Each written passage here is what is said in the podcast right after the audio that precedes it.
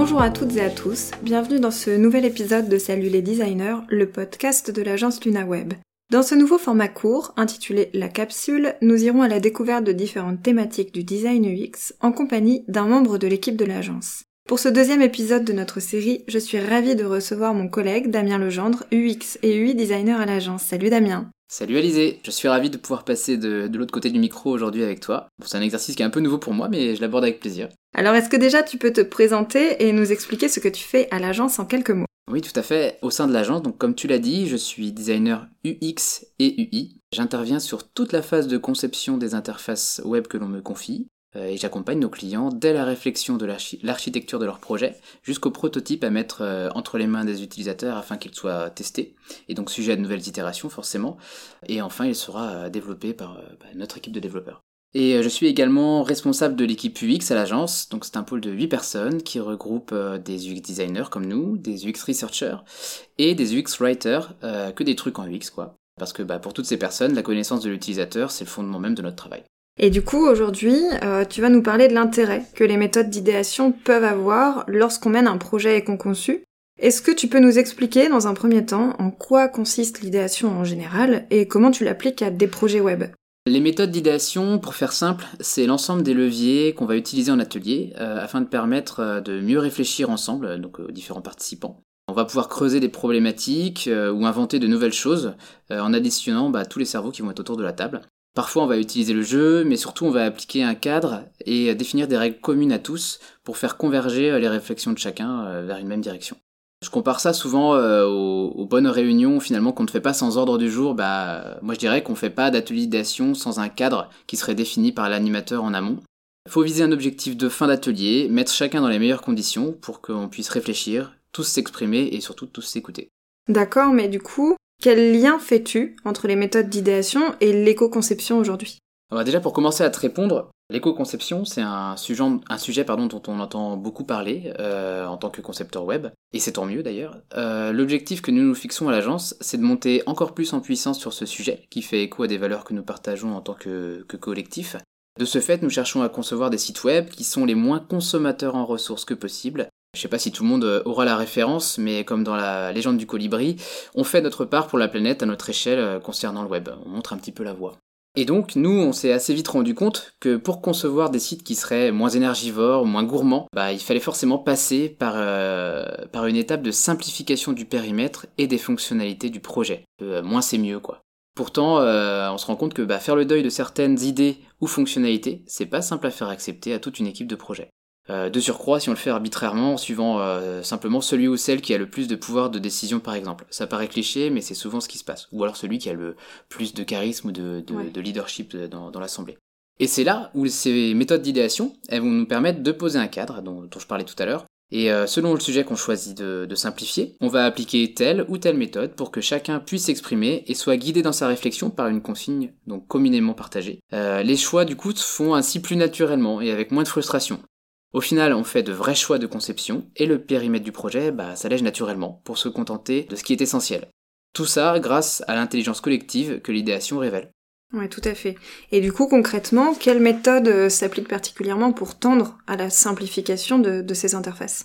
Alors il y a énormément de méthodes d'idéation qui permettent de simplifier la conception web. Elles sont d'ailleurs tirées euh, de, parfois de méthodes agiles ou de, ce qu'on peut utiliser en, atelier UX. J'aime bien euh, notamment la méthode classique du design studio, euh, c'est un bon exercice. On va permettre aux membres du projet d'exprimer leur, concept euh, subjectif, c'est-à-dire c'est leur concept à eux de l'interface à réaliser. Au début, il n'est pas question de les contraindre hein, sur le nombre de fonctionnalités qu'ils voient à ce stade sur leur, petit sketching. C'est ensuite, après la présentation de, ces, pistes, que chaque membre de l'atelier pourra poser une gommette ou un autre marqueur par exemple sur ce qui lui semble le plus crucial à mettre en place parmi toutes les propositions des participants. Évidemment, pour que ça marche, il faut que ces gommettes ou ces marqueurs soient en nombre limité, de façon à, contraindre les votes, les votes à ce qui est essentiel. Et donc à l'issue de cet exercice, chacun aura pu s'exprimer au sujet de ce qui lui paraît le plus adapté, et euh, on pourra euh, assez facilement visualiser ce qui n'a plus ou peu euh, de, sens en tant que projet simplifié. Il y a une autre méthode que j'aime beaucoup, euh, que j'ai découvert par l'intermédiaire de Rémi Guyot, qui est euh, CPO chez Blablacar. Il l'avait présenté à une conférence de Blend, Web Mix 2019, euh, c'est à Lyon. C'est un jeu de cartes qu'il a, qu'il a créé qui s'appelle la méthode cœur. Alors initialement, si vous retrouvez la vidéo sur YouTube, ça s'appelle la méthode horse, mais maintenant c'est la méthode cœur, parce qu'il en a fait une nouvelle version. Bon, ce qui est intéressant avec cette méthode, je vais vous l'expliquer, c'est qu'il y a un lien assez rapide à faire avec euh, l'éco-conception web, puisqu'elle permet de bah, justement simplifier euh, l'interface à travers les cinq cartes qui la composent. Chacune de ces cartes est distribuée à, aux membres de, l'atelier.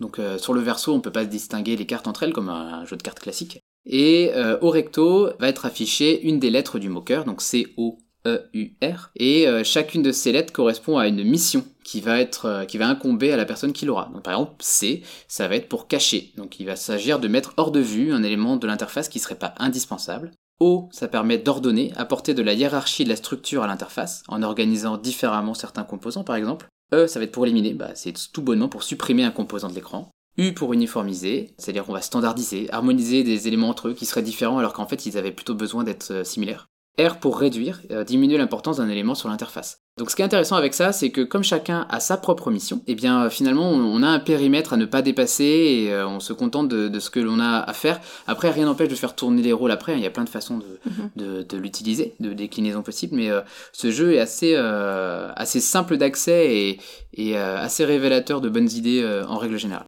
Et ça permet à tout le monde de participer efficacement euh, aussi à l'atelier. Et eh bien voilà, c'est ça, c'est qu'au moins on est sûr que tout le monde parle, même euh, quelqu'un qui, euh, qui n'aurait pas osé prendre la parole tout simplement quoi. Et je préciserai aussi qu'il faut pas s'empêcher d'imaginer ses propres règles pour, pour les ateliers de simplification. Ce qui compte, comme tu l'as dit, hein, c'est que chacun s'exprime et que l'on trie efficacement l'essentiel. À partir de là, c'est ok pour moi. C'est comme ça que, bah, par exemple, nous, on avait pensé à une revue de simplification qu'on a humblement baptisée Choose Me a Feature. Euh, c'est une méthode très simple basée sur des post-it euh, et des, colonnes euh, qui amène l'équipe à réduire le nombre de fonctionnalités d'interface à force d'itérations simples basées sur de l'échange, donc format Kanban. on réinvente pas la roue, hein. on détourne des méthodes qu'on connaissait déjà, de près ou de loin, de façon à juste arriver à notre but, quoi, simplifier. Et du coup, est-ce que tu vois euh, d'autres bienfaits que ces ateliers euh, de simplification peuvent avoir sur le projet en règle générale? Ben oui, bah c'est là que c'est que c'est vraiment assez puissant finalement parce que l'une des grandes forces de, force, pardon, de ces méthodes de simplification, bah, c'est qu'elles sont totalement complémentaires de ce que nous on faisait déjà à l'agence. Bah, par exemple, euh, au niveau des performances d'un site web, évidemment, euh, si on fait un site plus simple, il va indéniablement être euh, plus performant. Donc le fameux moins c'est mieux dont je mhm. parlais tout à l'heure. Je suis pas le mieux placé pour en parler, il faudra en parler avec un, un développeur back-end par exemple, mais voilà, ça, ça, nous donne une idée quand même. Si jamais on travaille sur un, un produit type MVP, c'est le minimum viable product ou produit minimum viable, j'essaye d'éviter les anglicismes, c'est-à-dire un, un, produit qui doit, un produit web qui doit servir, sortir très très vite parce que parce qu'on veut le tester sur le marché. Donc bah, dans ces cas-là, on essaye de réduire le périmètre. Donc forcément, ces méthodes d'idéation, elles collent à, ce format-là. Donc euh, faire un MVP éco-conçu, c'est complètement compatible. Pour l'expérience utilisateur, je pense qu'on va vite comprendre que euh, si un site est moins chargé de fonctionnalités et de contenu, pas ou peu utile, bah, on va le rendre plus essentiel, plus épuré et donc bah, forcément un peu plus utilisable puisque l'utilisateur bah, va plus facilement trouver ce qui est le cœur du réacteur de ce site. Et enfin, bon, je crois que je peux me mouiller un petit peu en disant que d'un point de vue accessibilité, proposer des interfaces plus simples, bah ça peut être un avantage. Euh, je pense forcément aux personnes qui naviguent au clavier assistées d'un lecteur d'écran en disant ça, mais je suis réducteur parce que j'imagine que ça sert beaucoup plus de handicap, euh, de personnes qui sont en situation de handicap en tout cas, euh, de simplifier les, les interfaces web. Est-ce que tu identifies un moment plus opportun que l'autre pour mettre en place ces ateliers d'idéation? À quel moment en fait du projet on peut les utiliser? Alors c'est une bonne question. On n'a pas forcément encore fait euh, tout le tour parce que c'est assez récent hein, finalement qu'on soit de, dans le sujet de l'éco-conception, mais euh, a, priori on peut s'intéresser à la simplification quand même dès les premiers jours du projet, euh, lorsqu'on commence à cadrer le périmètre global. Ça, ça semble à peu près évident. Mhm. je trouve que c'est très intéressant là pour le coup par expérience de s'y pencher également après la phase de recherche utilisateur, le moment où on a pas mal de données qui, viennent des usagers et on va commencer des synthèses sous forme de persona ou de parcours. Là, on va pouvoir commencer à vraiment voir ce qui est, plus, ce qui est important pour eux. Et donc, euh, ça peut être intéressant de se baser là-dessus au niveau d'atelier. Mais je crois qu'en réalité, euh, bah, il faut surtout pas hésiter à se questionner à tout moment sur le besoin de se reposer autour d'une revue de simplification. Il me semble que ça doit devenir un automatisme en fait. Et comment tu t'assures que les participants, tous ceux qui sont autour de la table, les clients, adhèrent à l'atelier d'idéation et que chacun participe? Ouais, euh, moi je suis très attaché à ce que chacun soit rapidement à l'aise, euh, autant que possible. Hein. Si l'atelier est un peu long, je propose souvent de commencer par un icebreaker, ce qui permet à chacun de prendre la parole pour la première fois. Il y a plein de méthodes un peu rigolotes qu'on peut mettre en place. il suffit de chercher un petit peu dans le net, voir ce qui correspond le mieux à votre atelier. J'essaie d'être en veille pas mal pour me renouveler euh, ou inventer des, nouvelles choses d'ailleurs à ce sujet. Surtout quand on doit animer des, ateliers plusieurs fois avec le même client ou en interne par exemple. Euh, ce qui est intéressant c'est d'essayer de pas faire toujours le même icebreaker forcément pour que, ça adhère. Sinon, bah, comme je le disais plus tôt, le partage de la parole à, tous me semble vraiment crucial. Euh, et là c'est le rôle du facilitateur ou de l'animateur selon comment on veut l'appeler personne ne doit être mis de côté. Là, c'est vraiment notre rôle d'être garant de ça, de faire en sorte que chacun euh, ait un peu le même partage du temps de parole. Bon, c'est pas les élections présidentielles, même si on y est bientôt là d'ailleurs, mais, mais voilà, il faut s'assurer que chacun ait pu s'exprimer. Et je préciserai que d'ailleurs ce rôle de facilitateur, pardon, j'aime beaucoup le partager avec une autre personne.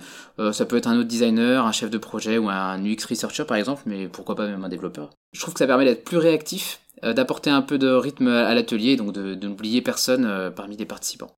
Et une fois que l'atelier, les ateliers ont été réalisés et que des engagements ont été pris, par exemple celle de, supprimer telle ou telle fonctionnalité, comment on s'assure que chacun se tienne aux objectifs initialement détaillés lors des premiers ateliers d'idéation? Ouais, ce point fait vraiment écho aux méthodes UX euh, notamment. Euh, faire tenir des engagements et des visions partagées à un instant T, c'est un défi, donc on l'a déjà relevé. Hein. Euh, ça, tient à des rappels récurrents. Euh, il est aussi facile d'oublier les engagements de simplification des premiers ateliers, que, enfin du projet, que euh, les besoins d'un persona primaire si on les perd de vue. A priori, il tient au leader du projet de maintenir tout cela dans les esprits de l'équipe, en les rappelant par exemple à chaque atelier, et en, en accrochant des choses sur les murs aussi par exemple. Et pour finir, Damien, est-ce que tu aurais une petite astuce à nous délivrer pour aider celles et ceux qui voudraient s'essayer à cette pratique? Je pense qu'il faut pas se mettre trop de barrières. Euh, je le dis avec facilité parce que c'est un des problèmes que j'ai rencontré au début. Je voulais trop maîtriser mon atelier et j'avais peur que le, que le format déplaise. Euh, finalement, aucun drame n'est jamais survenu. Hein. Il faut tester des formats et voir ce qui correspond le mieux à votre équipe de conception. C'est pas grave de tester une méthode et de se rendre compte qu'elle fonctionne moins bien. Ça fait partie du jeu. Et euh, surtout, si on se sent un peu créatif, je dirais qu'il faut tenter de détourner des méthodes ou de créer de toutes pièces euh, celles qui peuvent correspondre à ce qu'on a besoin de faire. Au final, tant que tout le monde semble à l'aise et que ça sert l'objectif final, a priori, tout est ok.